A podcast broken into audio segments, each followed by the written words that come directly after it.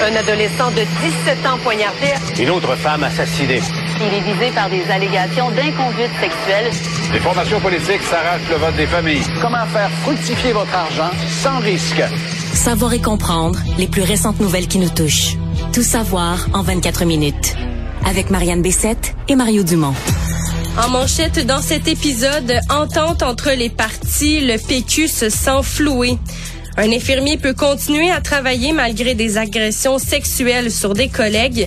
Un garçon de 10 ans se voit refuser l'accès à un autobus et un patient doit attendre un traducteur afin d'être servi en français. Tout savoir en 24 minutes. Tout savoir en 24 minutes. Bonjour à tous et bienvenue à Tout savoir en 24 minutes. Bonjour Mario. Bonjour. Après plusieurs semaines de négociations, bon, euh, entre les partis, il y a une entente qui a finalement été signée et le PQ se sent floué. Il accuse même les autres formations politiques d'avoir fait preuve de, de mauvaise foi.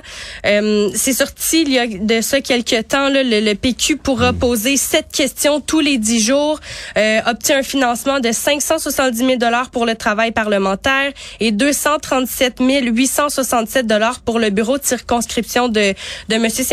Saint-Pierre Plamondon. Il va avoir une place d'observateur au- aussi au bureau de l'Assemblée nationale, mais il n'y aura pas le droit de vote. Ouais. Non, le PQ a pas gagné grand-chose. Des grenailles, un petit peu plus de place à la période des questions, un petit peu plus de budget, mais quand tu le calcules là, au salaire d'aujourd'hui, c'est même pas assez pour un employé de plus.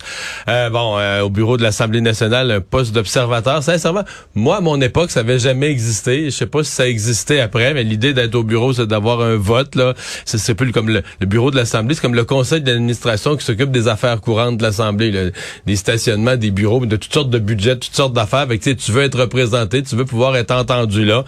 Fait que je comprends le Parti québécois, mais le Parti québécois était comme à genoux. là. Essentiellement, le PQ, euh, ils leur ont fait une première proposition qui était très défavorable. Puis là, ils leur ont donné quelques grenailles de plus. Puis là, ils leur ont dit, ben écoute, euh, c'est à prendre ou à laisser. là. C'est à prendre ou à laisser parce que si tu prends pas ça, tes trois députés, parce que s'ils signent pas l'entente, le PQ, ben il n'y a pas d'entente. Donc, les trois députés du Parti québécois vont être traités comme trois députés indépendants. Fait que là, c'est plus rien pantoute. C'est une question, euh, peut-être une de temps en temps, une par session parlementaire. Puis c'est des budgets de base de, de, de- pour des circonscriptions. C'est rien du tout.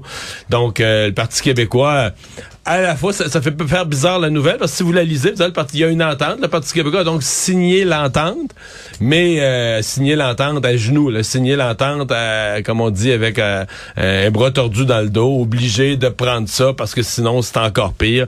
Euh, le grand gagnant, donc, le grand perdant, c'est le PQ, le grand gagnant, c'est vraiment Québec solidaire, là, sont négociés une excellente place à la période des questions, trois questions par jour à toutes les périodes des questions, euh, des budgets de, de, de recherche, fonctionnement et autres, et autres d'une coupe de millions. Alors, c'est vraiment... euh, c'est... Québec, disons, Gabriel Nadeau-Dubois, depuis le jour de l'élection, euh, a très, très bien joué ses cartes en coulisses. Puis tu regardes entre- par rapport au vote, qui c'est sûr que le Québec solidaire a 11 sièges, le PQ en a 3, mais par rapport aux votes qu'ils ont eu, qui sont presque le même nombre de votes. Ouais, euh, c'est ça, parce que M. Saint-Pierre Plamondon a fait une longue publication Facebook dans laquelle il disait Ah, il est que... frustré, vraiment, Ben, il, il est frustré, vraiment, parce que les trois partis, soit le, le PLQ, le QS et le PQ, ont, semb- ont eu plus ou moins le, entre 13 et 15 pourcenta- pourcent des votes chaque environ. C'est ça un peu là, qui... Mais bon, euh, c'est parce que le nombre de sièges dans l'équilibre, le nombre de sièges est quand même important. Puis là, là-dessus, le PQ l'a pas. Là. Ils ont juste trois sièges. Euh, Est-ce qu'ils ont été... Eux considèrent qu'il y a plus que ça. Là. Eux, le PQQ, ils considèrent qu'il y, avait comme un, jeu d'intérêt entre Québec solidaire, euh, pour les laisser un peu de côté. Et qu'à cause de ça, ben, tu on les a... Les autres se sont fait quasiment un deal préliminaire, puis ont laissé le PQ avec pas grand-chose. C'est un peu le feeling qu'ils ont. Un autre cas d'agression sexuelle, cette fois-ci, c'est un infirmier en chef de Salaberry de, Salaberry de Valleyfield, oui, qui euh, aurait agressé sexuellement au moins deux de ses collègues. Ce sont des événements qui sont survenus entre 2010 et 2020. Et selon euh, une des euh, une des collègues victimes de Pierre Landry, il pourrait avoir beaucoup plus de victimes. On parle d'agressions qui ont qui se sont déroulées sur les lieux de travail, d'autres qui ont lieu dans des parties. Il était aussi l'assistant remplaçant du département, donc il était en position d'autorité.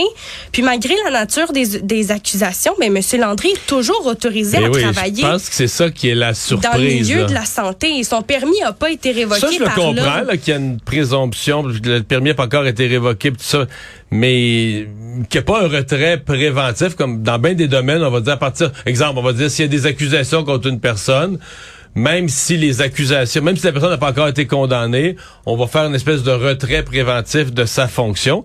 Je sais pas comment, euh, je sais pas comment les collègues, je sais pas que- quelle atmosphère de travail ça crée, comment c'est reçu à l'interne. Remarque que l'hôpital, la Sa- Salaberry de Valleyfield, c'est un des hôpitaux qui a la pire pénurie de main d'œuvre. C'est celui qui a eu toutes sortes de problèmes, mais euh, Mais l'homme a été renvoyé de l'hôpital. Ça faisait 25 ans qu'il travaillait là. Puis il y a des infirmières, tu parlais du climat, Mario. Il y a des infirmières qui ont dû changer de département parce qu'elles avaient peur de lui. Mais ouais. Mais c'est c'est ça, c'est un délai disons qui est un peu euh, un peu oui, il est autorisé à travailler dans le réseau de la santé, il n'est plus dans cet hôpital. Non, exactement. Mais Bon. son permis n'a pas été révoqué par l'Ordre des infirmières et infirmiers du Québec. En juin dernier, il a été condamné à une peine de 60 jours de prison, à purger une fin de semaine sur deux et à 150 heures de travaux communautaires. Mais compte tenu qu'il a été actif pour la société pendant des années de par sa profession, ben c'est c'est ça là, c'est c'est c'est les conséquences là, en lien avec avec- son geste. Histoire à suivre quand même, euh, qui euh, bon, le- disons que c'est pas une- l'ordre des infirmières et des infirmiers euh, a une, une, une grosse semaine dans l'actualité, mettons. Là. Actualité. Tout savoir en 24 minutes. C'est l'histoire d'un jeune garçon de 10 ans qui euh, devait prendre l'autobus pour euh, se rendre euh, chez lui. Souvent, on voit souvent des jeunes prendre des prendre l'autobus de, de la Société de transport de Montréal. Mais le petit Victor Fortin, dont il est question, devait, de, devait partir de son club d'échecs dimanche pour retourner chez lui. Il prenait la ligne 24 pour parcourir la rue Sherbrooke sur le plateau Mont-Royal. Il y avait seulement neuf arrêts à franchir. Quand il rentrait dans l'autobus, la chauffeur, la chauffeuse lui a demandé il avait quel âge, puis lui, il été un peu brusqué par la question. Il a répondu qu'il avait 11 ans, mais son véritable âge est 10 ans. Euh, puis la chauffeuse lui a répondu non non, t'as pas le droit de rentrer dans mon autobus, va-t'en, sors tout de suite. Donc le petit gars a été refusé d'un accès à un autobus par la chauffeuse. Là, il était un petit peu. euh, Mais est-ce que euh, j'ai lu un peu là-dessus, est-ce qu'il y a vraiment un âge Non. minimal légal? Non, il n'y a aucune loi au Québec qui fixe un âge minimum pour prendre un autobus, ni même de politique à la STM en la matière. Par contre, les employés ont la consigne de demeurer vigilants et aussi sensibilisés. Ils sont sensibilisés à l'importance d'intervenir s'ils voient des, des enfants ou euh, qui pourraient être en danger ou en détresse, par mais en exemple. fait, tu mais le vois sont en pas- partant. Bon, euh, 10 ans, là, c'est peut-être un peu limite, c'est un peu jeune, mais pas tant que ça quand même. Là, mais si tu vois qu'un enfant a l'air tout perdu, mais c'est un enfant qui a l'air à savoir exactement ce qu'il fait, où il va, etc. euh, Mm. Mais en fait, là, le, le laisser, en plus, il faisait froid ce jour-là. On décrit que c'était une journée particulièrement Ouais, froide. fait- De laisser sur le trottoir au froid, je pense pas que c'est une grosse valeur ajoutée. En termes de décision, je pense pas que c'est une grosse valeur ajoutée Mais par rapport ça, à le laisser monter. Là. Quand tu as 10 ans non plus, tu, te, tu, là, tu sais pas quoi faire dans ce genre de situation. Là, il a fait quoi? Il a appelé sa mère? Ben, il à ben, il rentrait à l'intérieur dans son club d'échecs. Il, il a appelé sa mère. Sa mère, c'est elle qui lui a dit, en fait, d'aller se réchauffer, pauvre petit, de pas rester au froid. Puis, elle lui a conseillé de prendre le prochain autobus qui passait quand même dans seulement 30 minutes. Et dans l'autre autobus. le chauffeur suivant, là, il il l'a admis. Il a rien dit, là. Ouais, il l'a admis. Mais c'est quand même traumatique. là. La mère explique que pour lui, il a peur de reprendre l'autobus seul, de peur que la situation se reproduise à nouveau. C'est vraiment un événement là, qui, qui est venu troubler un peu euh, le jeune enfant qui se pratiquait à prendre l'autobus parce Ouais. que l'année prochaine, il rentre au secondaire. Là, il a sauté une année, c'est important de le dire. Curieux Mais- jugement. Curieux jugement. Tu dis, la personne fait la balance des inconvénients, puis ah, finalement, c'est mieux, je le laisse sur le trottoir au froid. Curieux jugement. C'est un patient francophone dans euh, l'Outaouais qui a dû attendre pour se faire servir en français. C'est euh, Guy Massicotte, 57 ans, qui euh, avait un rendez-vous pour un, suivi post-opératoire d'une chirurgie. Puis le médecin qui s'est présenté devant lui parlait pas français. Il a demandé est-ce que vous parlez anglais? Puis lui il a dit non. Il a demandé de recevoir des services de santé en français. Souvent les termes en plus en médecine sont quand même sont complexes. En, en, en anglais, quand tu parles moyennement la langue, c'est quand même difficile à comprendre. Puis lui, il vit dans l'Outaouais, donc il dit on est fortement anglicisé. Donc le médecin a quitté la non, salle. l'Outaouais, c'est clairement majorité francophone. Là. Il y a une communauté anglophone, il y a des anglophones. Mais lui, il dit on est fortement anglicisé. Ben, oui, un peu dans le ses- Pontiac, un peu dans le Pontiac. Il y a une partie de Gatineau, il y a des anglophones, mais je veux dire, la, la majorité est nettement francophone en Outaouais. Là, avec, euh, Ouais, ouais, tout à fait. Et puis il dit quand on demande des services en, fr- en français, ils sont pas très gentils avec avec lui. Donc euh, c'est ce que euh, Monsieur Massicotte prétend. Puis le médecin a, a quitté la salle en disant qu'il avait besoin d'un traducteur. Et là, le patient s'est retrouvé seul. Il dit personne n'est venu me voir. Il dit moi je suis resté là à attendre. Euh, personne s'occupait de lui. Ouais, mais là, on a dû le faire payer un peu parce que requérir un traducteur, c'est comme si là, il donnait du trouble, on a dû le faire payer un petit peu, là. Puis ben environ 30 minutes plus tard, il y a, là il y a une médecin francophone qui est finalement arrivée puis qui l'a servi euh, qui l'a servi dans sa langue, mais c'est pas la première fois qu'on voit ce genre euh, de choses là dans un hôpital. Je pense que c'est hier il y a une dame euh, qui a mentionné devoir mimer l'avoir envie d'uriner pour qu'on puisse lui indiquer où sont les toilettes. Donc c'est quand même euh, Ouais, récurrent. Quand même là, comme- bizarre. Quand comme même situation. bizarre. Mais ça, c'était à l'hôpital juif de Montréal, si je me trompe pas. Ouais. C'est pas la première fois que cet hôpital-là, il y a des problèmes. Alors qu'un hôpital qui est dans l'ouest de Montréal, qui sert une population à majorité anglophone, certainement. Mais euh, c'est pas la première fois qu'on a des problèmes à se faire servir en français, cet hôpital-là. Tout savoir en 24 minutes. Le gouvernement euh, va faire appel pour euh, la décision de la Cour supérieure qui euh, invalide l'article du Code de la sécurité routière qui permet aux policiers d'intercepter des véhicules sans motif. C'est le ministre de la Sécurité publique, François Bonnardel, et euh, son collègue responsable de la lutte contre le racisme qui a fait l'annonce. Donc, je rappelle que l'article 636 est utilisé par les policiers lors de l'interception lors de l'interception d'automobilistes pour lutter notamment contre l'alcool au volant, l'interception d'individus dont les agissements peuvent être considérés suspects, comme mais c'est celui qui était attaqué par ceux qui disent qu'il y a du profilage racial, qu'on arrête des individus. Le fameux cliché, là, mais de la personne noire euh, dans un véhicule de luxe qui roule parfaitement normalement à bonne vitesse, qui fait ses arrêts, qui fait tout correct, mais qui se fait arrêter quand même parce que l'idée de profilage ou l'idée de la question, euh, comment ça se fait que lui, euh, il se promène en BM, tu sais. Euh, je comprends euh, la position du gouvernement qui s'est fait faire des reproches toute la journée, là, vraiment de partout, mais qui dit que au nom des, des, des représentations que lui font les policiers, c'est pas qu'ils veulent faire du profilage racial, ils veulent combattre le profilage racial, mais que des opérations en matière d'alcool au volant, d'autres types d'opérations pourraient être rendues impossibles par la décision de la Cour. Donc, veulent aller plus loin pour que la Cour précise exactement euh, qu'est-ce qui peut être fait, qu'est-ce qui peut pas l'être, etc., que la Cour trace une ligne. On verra, on verra ce que ça va donner, mais c'est certain qu'en allant en appel, euh, il y avait Québec solidaire avait demandé au gouvernement, allez pas en appel là-dessus, il faut mettre fin au profilage racial, etc., etc. Euh, J'ai un peu de misère. Est-ce que vraiment, par exemple, le, le- tout le dossier là, des barrages routiers, exemple dans le temps des fêtes, quand le gouvernement fait un barrage routier, est-ce que ça, ça entrerait vraiment dans la définition? Parce que là, c'est sûr que c'est t'arrêtes tout le monde. Fait que c'est forcément des, des arrêts aléatoires. là. Les gens ont pas fait d'infraction, t'arrêtes tout le monde. Est-ce que vraiment ça l'empêcherait? Est-ce que ça va aussi loin que ça? Peut-être ça que le, le- le gouvernement veut faire préciser par la Cour. Mais bon, dans l'état actuel de l'opinion publique sur une question comme le profilage racial, le gouvernement, c'est sûr, s'est fait des euh, s'est fait des bleus aujourd'hui, là, s'est fait attaquer de partout avec cette euh, cette décision d'aller en appel. Ouais, puis qu'est-ce qu'ils disent aussi, c'est qu'ils considèrent que c'est injustifié d'abolir un outil qui est important pour le corps policier, puis a une manière de mieux l'utiliser en quelque sorte. qu'Espère que la Cour va préciser ça. La fonderie Horn, ça, on en entend parler depuis euh, depuis longtemps. Ben là, le gouvernement tarderait à imposer à la fonderie une réduction d'émissions d'arsenic euh, en la- dans l'air. Puis les résidents de Rouen-Noranda l'attendaient l'attendaient pour le 20 novembre, on est le 25, mais vont encore devoir patienter. Et là, c'est encore l'ancienne entente qui s'applique. Donc, la fonderie peut continuer de rejeter un maximum de 100 nanogrammes d'arsenic par mètre cube. Et Québec s'est engagé à imposer un plafond de 15 nanogrammes par mètre cube d'ici 5 ans.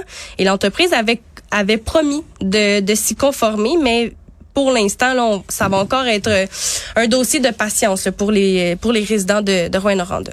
Ouais, mais c'est ça va devoir se faire. là. Le gouvernement, les, les engagements, même euh, localement, là, par exemple, les gens de Québec solidaire trouvaient que c'était pas encore assez comme engagement, etc. Mais le gouvernement a quand même pris des engagements, va devoir les, va devoir les respecter.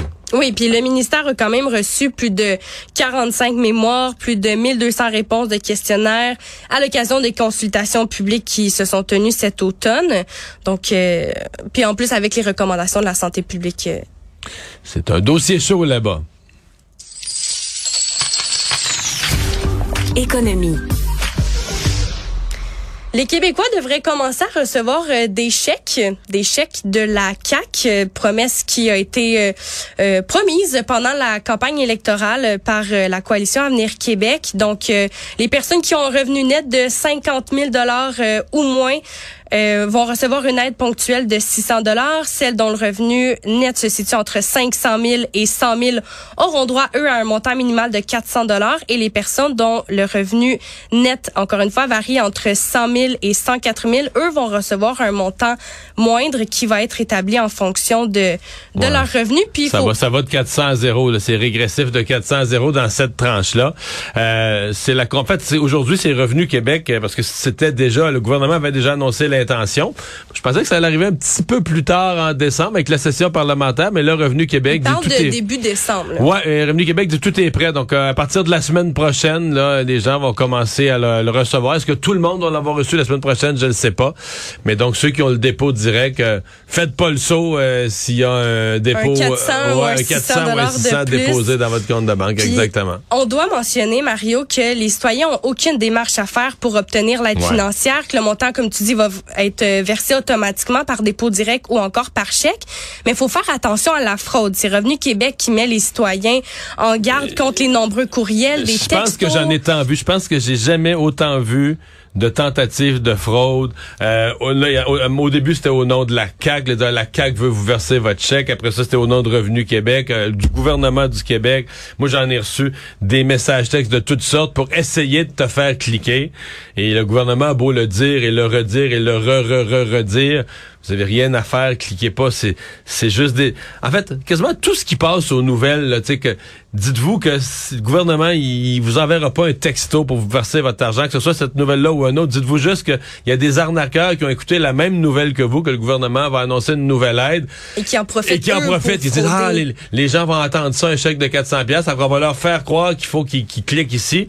Euh, c'est juste ça. Là. Donc euh, vous avez rien, rien, rien, rien à faire. C'est pas vrai que vous avez rien à faire.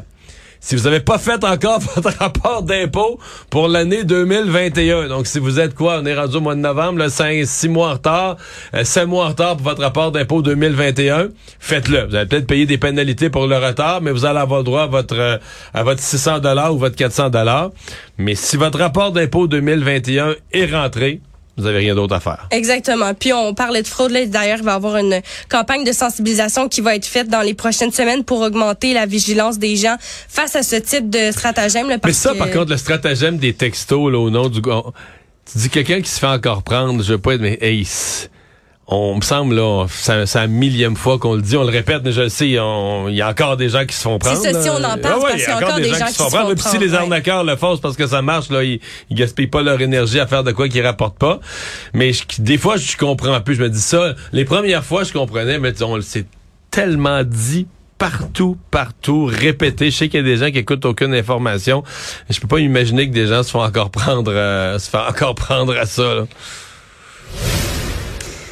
Justement, avec euh, le chèque de 400 ou euh, 600 dollars que les Québécois vont recevoir, ben il y en a peut-être qui vont décider de le dépenser dans le cadre du Vendredi fou ou encore du Cyber lundi. Aujourd'hui, c'est le, le Black Friday aussi qu'on peut app- appeler cette euh, ce grand événement-là de, de magasinage. Ça arrive une, une fois par année. J'ai de la misère à me faire une idée. là. Nous-mêmes, à LCN, il y a des endroits où nos reporters sont arrivés. Il y avait des fils pour certains produits électroniques tôt ce matin. Ah oui, oui, il y en a qui ont fait des heures et des, des heures de fou. Il y a- d'attente. Il y a, d'autres endroits où c'était une affluence plus normale, une afflu ben, peut-être une affluence pour un vendredi matin, c'était peut-être Achalandé. peut-être un petit peu plus que la normale, mais pas euh, pas des fils comme des autres années. J'ai de la misère à me faire une idée là, sur est-ce que c'est est-ce qu'il y a un petit ralentissement? Parce que quand même on en parle beaucoup de coûts de la vie, d'inflation. Il y a deux facteurs, tout est plus cher Et il y a une menace de récession l'an prochain. Donc, est-ce que les gens vont être un petit peu moins agressifs sur les achats? Euh, j'ai hâte de voir. On va voir les bilans la semaine prochaine. Ouais, ou encore, est-ce que les gens vont profiter de ces rabais-là? Parce qu'il y a une mère qui disait qu'elle en profitait pour acheter des cadeaux de Noël, pour acheter plusieurs choses à ses enfants. Faut juste savoir les vrais rabais parce que il y a une partie de vrais. Tu sais, les, quand les, les, les experts qui connaissent les prix des choses regardent ça, il y a des vrais rabais mais t'as un paquet d'autres attrapes consommateurs. C'est-à-dire qu'on te fait rentrer dans le magasin avec un rabais, mais finalement, là, ça, il y en avait juste... Euh, il y en avait juste 30 à vendre à ce prix-là. Puis quand t'arrives, toi, à l'heure que t'arrives, il en reste plus. Mais là, une fois dans le magasin, tu dis, ah, ben, je vais acheter d'autres choses, un autre modèle. Finalement, lui est au prix régulier ou, tu sais. Fait que c'est pas toujours, euh, puis il y a certains, certains produits qu'on va dire une petite réduction, un 10 ou un 20% mais dans le fond, euh, en réduisant de 10 dans le fond, c'est comme si tu reviens au vrai prix ce que ça vaut. Fait qu'il faut être il n'y a pas juste des aubaines. Les magasins font pas ça pour euh, nous donner leurs marchandises en cadeau. là. Euh, c'est une grosse opération pour augmenter le volume commercial. Donc, quelqu'un de on dire quelqu'un de ratoureux, un consommateur avisé qui connaît vraiment le prix des choses, peut aller chercher la bonne aubaine ou les bonnes aubaines ici et là. Mais le consommateur un peu perdu, qui fait juste euh, se faire impressionner par la journée, puis la grosseur des pancartes, puis les lumières allumées, puis, euh, le nombre de publicités aussi. les, consommateurs ont reçu une avalanche de courriels. Sur nos courriels, c'est pas possible. Peu importe euh, le magasin auquel tu es abonné à l'infolettre, ah. par exemple, ou même pas abonné à l'infolettre, souvent à la caisse, on demande une adresse courriel. Ben ça, pour des, des journées comme aujourd'hui, comme le vendredi fou, le cyber lundi, les compagnies vont en profiter pour envoyer des courriels ou des publicités en ligne euh, sur les réseaux sociaux, dans les circulaires. Ouais, ouais, c'est une grosse journée là, pour les détaillants aujourd'hui. Le monde. Au Brésil, il y a au moins trois personnes qui ont été tuées et euh, onze blessées dans une dans deux attaques en fait par arme à feu dans des écoles dans l'État euh, d'Espirito Santo au sud-est du Brésil. Ces deux assaillants qui sont entrés dans une école, euh, un d'eux a tiré sur des enseignants, euh, ça a tué deux femmes, ça a blessé neuf autres personnes. Par la suite, se sont rendus dans une autre école, là où ils ont tiré sur une adolescente qui a été tuée par balle. Et il y a deux autres personnes qui ont été qui ont été blessées. Puis on dit qu'ils sont vraiment euh, persuadés là, que, que, le meilleur accès aux armes à feu de ces dernières années sous le gouvernement a facilité ce type d'attaque parce que le Brésil, c'est un pays qui est pourtant violent, mais les fusillades dans les écoles restent toutefois relativement rares là, au Brésil. Le, modèle américain qui est exporté, c'est malheureusement peut-être ça. Ouais, peut-être. La, la plus meurtrière a lieu le 7 avril 2011 qui a tué 12, euh, 12 élèves. Puis il y en a également une euh, en, en mars 2019 où il y a deux anciens élèves là, qui ont tué par balle 8 personnes et blessé 11 euh, personnes également. Il y a un garçon de 5 ans qui a survécu à l'attaque d'un python en Australie. Euh, il était dans une euh, dans une piscine et c'est un python de 3 mètres de long qui l'a attaqué. Il a mordu l'enfant, il l'a fait chuter avec lui dans l'eau, il s'est enroulé autour de sa jambe et c'est le grand-père du jeune garçon qui est venu à sa rescousse, qui a essayé de le détacher du ben qui l'a détaché du python et qui a essayé de le calmer. Puis ils ont nettoyé le sang, ils ont dit qu'il allait pas mourir parce que les pitons c'est pas un, serpent qui euh, qui, qui, est venimeux. Et là l'enfant s'est calmé puis ça a plutôt bien été puis il est quand même traité là pour éviter que sa morsure euh, sa morsure s'infecte. Il y avait quand même un, un serpent dans sa piscine. Il y avait un, mais en Australie, il y a quand même beaucoup de. Non, je sais. Il y a quand même beaucoup. Non, c'est une réflexion. C'est comme les araignées. Euh... Ouais. Il y a, il y a Moi, les araignées, ça me dérange pas du tout, du tout zéro là. Mais ils venaient, ils provenaient de la végétation voisine. Non, non, selon je, le père je, de l'enfant. Je comprends tout. Mais, oui, mais je te dis que moi, avoir un serpent, avoir un serpent dans ma piscine, c'est non. Au Québec, tu ferais le saut. Non, mais même en Australie, si je louais une maison en Australie dans un voyage, je me retrouvais avec un serpent dans la piscine. C'est sûr que pour le reste de ma vie dans ce pays-là, je ferais tout un tour du, du, du terrain avant de sauter dans la piscine une autre fois. Il me semble que c'est le traumatisme. Mais c'est sûr que ça fait peur. c'est le traumatisme ultime. Je suis pas très fort sur les serpents. Résumer l'actualité en 24 minutes, c'est mission accomplie.